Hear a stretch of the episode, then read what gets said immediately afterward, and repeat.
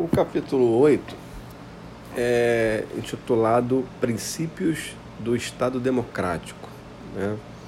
Nesse capítulo ele fala que um Estado democrático não é simplesmente aquele onde existe liberdade política e eleições apenas. Né? Aí ele coloca nesse capítulo uma série de princípios que vão compor é, é um Estado democrático. Tá? E aí, iniciando, faz uma comparação entre a democracia no passado e, o, e a visão de democracia hoje. Né? Então, assim, no passado, a democracia era a democracia direta. Hoje, é aquela representativa, com intermediários. Né?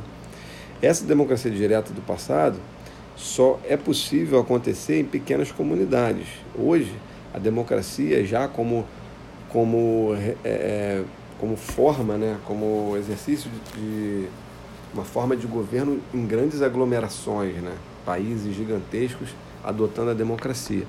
Tá? No passado, o voto era apenas dos homens livres, hoje o sufrágio universal. Na época da antiguidade não considerava o indivíduo apenas o coletivo, hoje não, há um grande valor ao indivíduo. Essa ideia de democracia, né, mudando agora um pouquinho para o caráter histórico, ela vai aparecer pela primeira vez no século V antes de Cristo, com Péricles. Tá? E depois Aristóteles ele vai conceituar a, a democracia, dizendo que a liberdade é o seu princípio fundamental, caracterizado pela alternância no governo e pela igualdade. Então, para Aristóteles, o que caracterizava a democracia? A alternância no governo e a igualdade. Ele coloca esses dois é, marcos né, da, da democracia inseridos em três principais características da democracia. Então, para Aristóteles, a primeira principal característica da democracia é que as decisões é, nas polis, né, nas polis, são tomadas em Assembleia Geral. As polis eram as organizações políticas da época, a cidade, né, também conhecida como as cidades, as, as cidades polis. Né? Então essas decisões eram tomadas em Assembleia Geral, ou seja, isso assegurava o princípio da liberdade. A segunda principal característica da democracia é que os cargos deveriam ser periódicos, curtos e o acesso a eles por sorteio. Isso para assegurar o princípio da igualdade, ou seja, todos são iguais. Né? E ainda nesse princípio, a terceira principal característica da democracia é que todos os cidadãos podem ser eleitos ou eleitores, né? e eleitores, na verdade, não ou.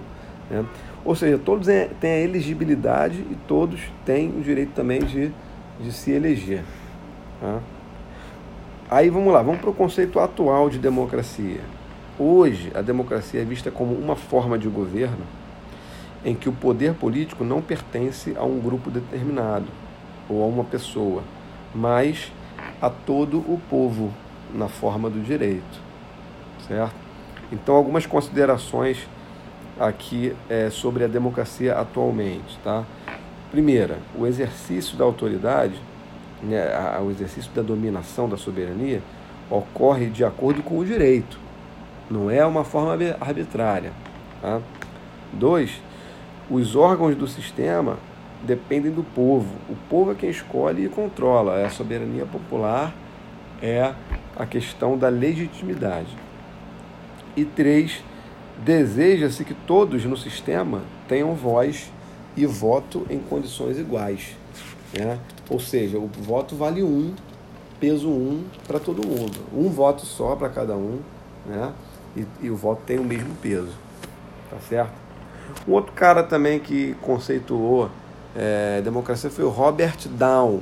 Robert Down, ele coloca que a democracia é a capacidade do governo de satisfazer as preferências dos cidadãos num cenário de igualdade política. Então, nesse cenário de igualdade política, a capacidade do governo de satisfazer as preferências dos cidadãos é a democracia. Tá? É, bem, o livro elenca oito garantias constitucionais que são resultado de um Estado democrático. Oito garantias que devem constar nas constituições de um Estado democrático. Vamos lá.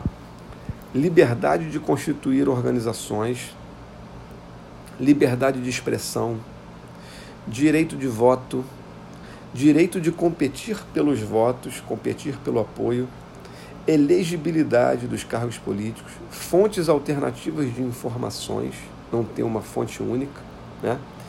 eleições livres e corretas e, por último, instituições que tornem o governo dependente do voto.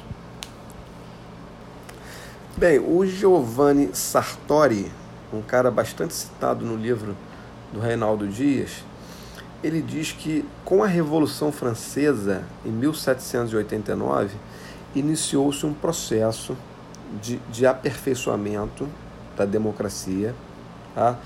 que esse processo demora 200 anos, dura, né? Dura 200 anos. Então ele vai de 1789, Revolução Francesa, até 1989, que é a queda do comunismo. Tá?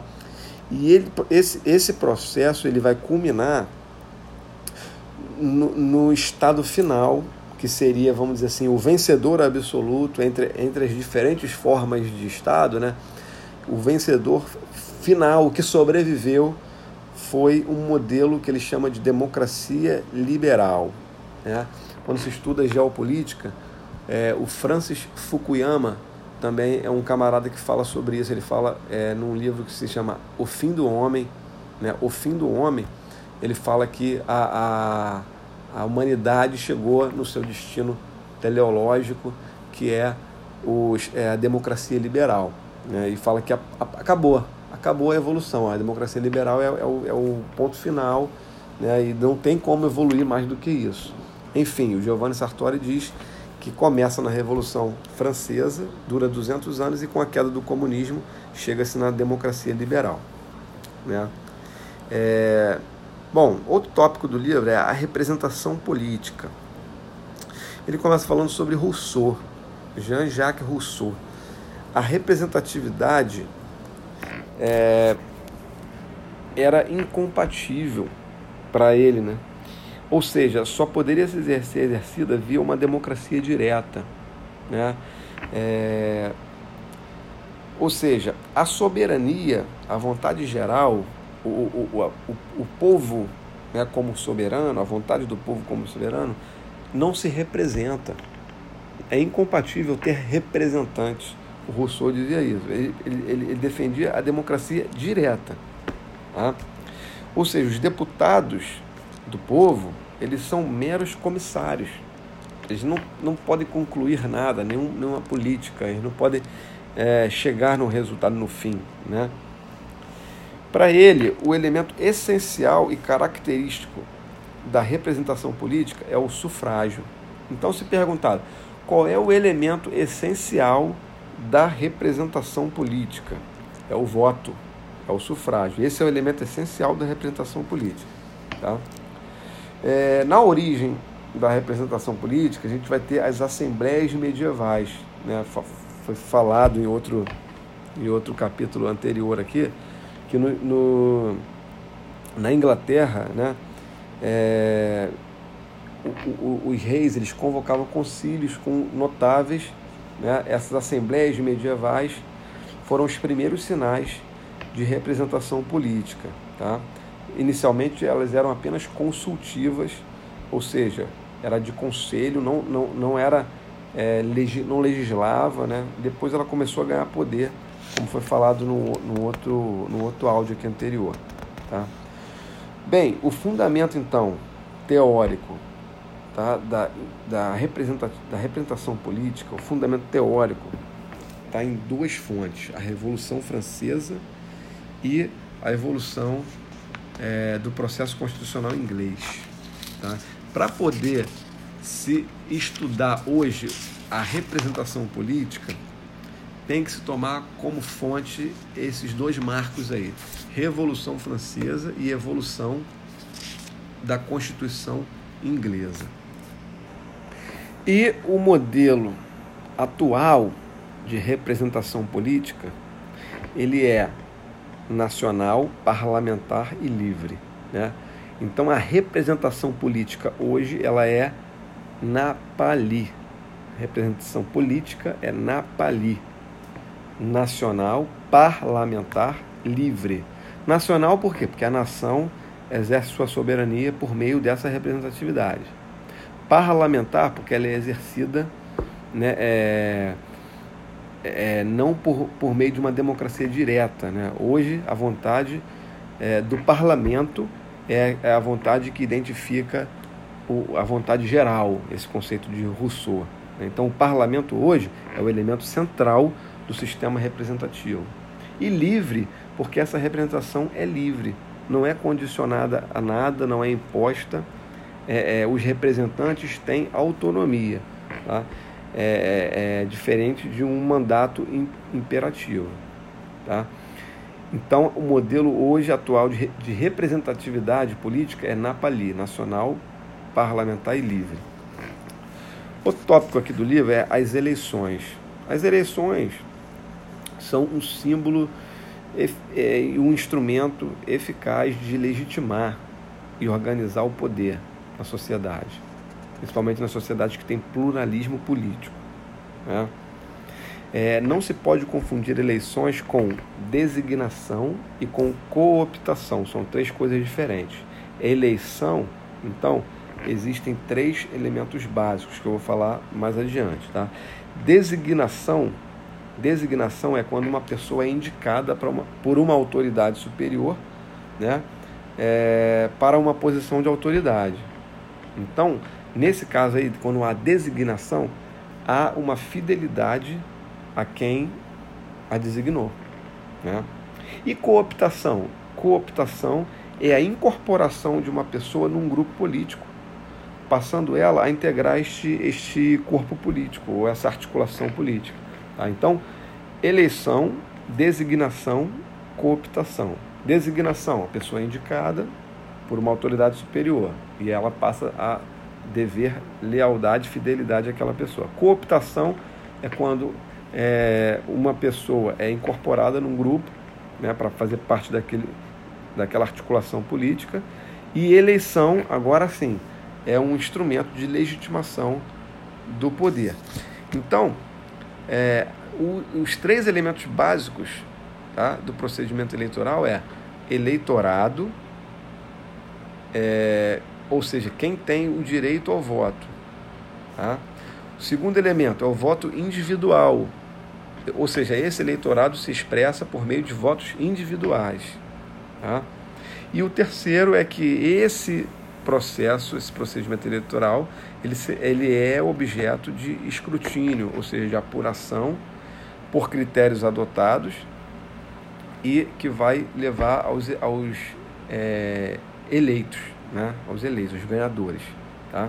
Então são os três elementos básicos do procedimento eleitoral: eleitorado, quem tem direito a voto. É, esse eleitorado se expressa votos individuais e esse procedimento é submetido a um escrutínio. Tá? Quais são as funções das eleições? As eleições têm três funções. Primeira é produzir representação a partir das eleições, a gente vai ter representantes eleitos. Tá?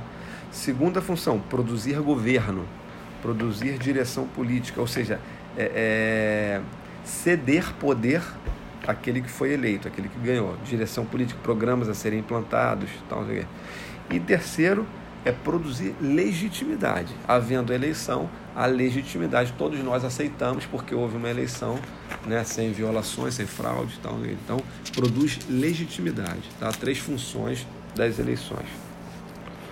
Agora, o que é sufrágio?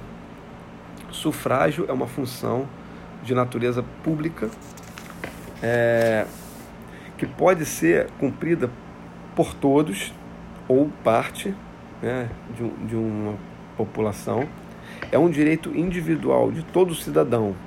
Então, o sufrágio é o que caracteriza a cidadania tá? como, como é, instituição. Tá?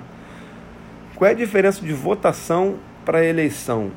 Então, votação é uma democracia semidireta. Ou seja, eleição é uma democracia indireta. Então, na eleição, o povo vota para designar representantes. Democracia indireta. Tá? Votação é uma democracia semidireta. O povo vota para decidir, o, voto, o povo vota para eleger. Tá? Então, o que acontece é, numa democracia semidireta é chamado de votação. Quais são as características do sufrágio, né? E como ele pode, como ele pode se apresentar? As quais são as caracterizações, né, dele? Então você pode ter sufrágio universal, que é o que? Não há exclusões, raça, sexo, religião. Todo cidadão, quem tem cidadania, pode votar e é elegível. Esse é o sufrágio universal. Tá? Sufrágio igualitário.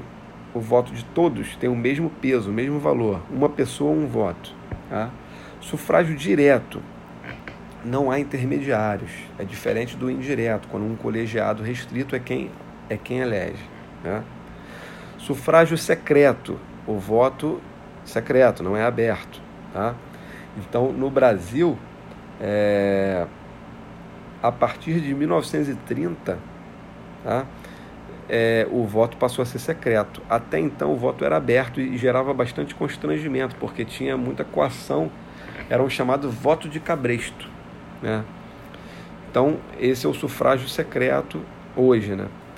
É, sufrágio livre é o sufrágio que reúne é, alguma, algumas, alguns fatores, alguns elementos. Né? Por exemplo, é, garantias jurídicas, pluralismo no processo eleitoral, vários partidos livres para poder concorrer, eleições periódicas, tá? Liberdade de escolha do eleitor. O eleitor não tem pressão para escolher. O sufrágio é universal, é igualitário, tá? o voto é secreto, sem pressões externas, liberdade, e tem segurança, não há fraudes. Tá? Então, o que, que caracteriza o sufrágio livre? Uma, ah, votações livres, votações livres. O que, que é? Ou seja, uma votação é, com garantias jurídicas, com pluralismo político, que tenha eleições periódicas e que tenha liberdade de escolha por parte do eleitor. Tá? E por último, o sufrágio censitário é aquele que só tem direito a votar quem tem determinadas condições econômicas. Tá? Por exemplo, uma renda mínima. Então, no Brasil Império, na Constituição, é, na Constituinte de 1823, o, o essa Constituição que estava sendo desenhada ali tinha um, um, um, artigo que dizia que só poderia votar quem tinha determinados alqueires de, de mandioca, né? porque era interesse desse grupo manter essa aristocracia. Né? Então, essa Constituição foi conhecida como Constituição da Mandioca. É, então, era um exemplo de sufrágio censitário, ou seja, que tem determinadas condições econômicas que só tem direito a voto. Bem, para a gente ir fechando a parte de, de sistema eleitoral, falar sobre as normas eleitorais. Né? Então, o, o, as normas, você pode ter um sistema de eleição majoritária, que ganha quem tem maioria dos votos. Você pode ter um sistema de eleição proporcional, que aí pode valorizar o papel dos partidos, ou seja, cada partido será representado na proporção de votos obtidos. É o famoso que o, o, é, arrasta os suplentes junto com ele, né? Então é o sistema de eleição proporcional. E pode ter também um sistema misto, que é uma combinação de ambos. Tá? Agora, falando agora do ponto de vista do eleitor, o comportamento eleitoral, a gente vai ter voto de protesto, voto útil, voto ideológico, voto partidário. Voto de protesto é um voto que vai expressar uma ideia de repúdio. Né? Pode ser a um candidato, pode ser ao, ao processo como um todo, né? ou até algum outro motivo. Mas, enfim, o voto protesto é um voto que vai ter um, uma ideia de, de repúdio, de revolta né, tal então eu posso votar em protesto a um candidato e aí com isso eu voto em um outro completamente oposto. Ou eu, eu, ou eu, ou eu quero é, boicotar o processo eleitoral, eu anulo. Né? Quando se anula o voto, está se, tá se considerando que é um voto de protesto. Então quem anula o voto tá? coloca lá é, um número errado, um número que tem, é, voto, é considerado voto de protesto. Tá? Um outro tipo de voto é o voto útil. O voto útil é um voto que busca é, tornar a ação de votar eficaz, ou seja, buscar um objetivo. Então, por exemplo, por quem eu gostaria não tem chance. Então, é, eu não quero que o outro ganhe. Então, eu vou votar em ciclano para poder aquele não ganhar. Então, eu estou buscando né, o meu voto, apesar de não, não, não, não, não representar o que, a minha ideia, mas ele é um voto útil. O voto ideológico é o voto em função de ideologia. Ou seja, eu voto no, no, no candidato porque ele representa uma ideologia. Na verdade, eu não voto nem no candidato, eu estou votando no, na esquerda, entendeu? Por exemplo. Tá? O voto partidário é que vota na sigla, vota na legenda. Então chama-se voto partidário. Tá? Bem, terminando, falando aqui sobre há uma crise hoje na representação política, o descrédito dos nossos representantes e esse, essa crise ocorre por três, por três é, é, motivos. Né? O primeiro é o descrédito dos políticos, o segundo é o desinteresse da população no processo eleitoral e o terceiro é uma baixa é, participação partidária, ou seja, participação da população nos partidos políticos. Tá? Então, diante desses três elementos aí, descrédito dos políticos, desinteresse no processo e baixa participação partidária, é, é, acontece hoje uma crise da representação política. E com isso há uma tendência de enfraquecimento do parlamento tá? e dos partidos políticos tá? e uma preponderância do executivo. Já também já comentei isso é, é no, no capítulo anterior né? O La Salle fala sobre isso e o Hariot também fala sobre isso. Então, é, há uma preponderância hoje por conta dessa crise da representação política. Tá? Então, tem esses três fatores aí que geram essa crise. Tá? E por último, falando sobre Tocqueville e a democracia na América. Tocqueville é em inglês, viveu de 1805 a 1859, tá? e 1800 30, mais ou menos, ele vai para a América, 1830, né? É, e ele começa a escrever um livro que chama A Democracia na América. E ele volta para a Europa com esse livro, em 1835, tá? E ele é muito influenciado pelo clima de otimismo nos Estados Unidos, né? O, é, o presidente dos Estados Unidos apresentando a Europa, então, nesse livro, é uma realidade nova, uma, uma, uma democracia moderna. Né? É, então, quais eram as características dessa democracia na América? Que ele levou para a Europa e que acabou depois explodindo, influenciando no mundo inteiro. Era, primeiro, um espírito de iniciativa, uma concorrência econômica aberta, um liberalismo, um Estado mínimo, liberdades políticas, né, assembleias representativas que efetivamente visavam o coletivo, visavam o bem comum e o repúdio ao absolutismo, ao, à concentração de poder nas mãos de poucos. Então, é, o Tocqueville ele coloca tudo isso e, e leva de volta para a Inglaterra e, e espalha isso aí na Europa em 1835.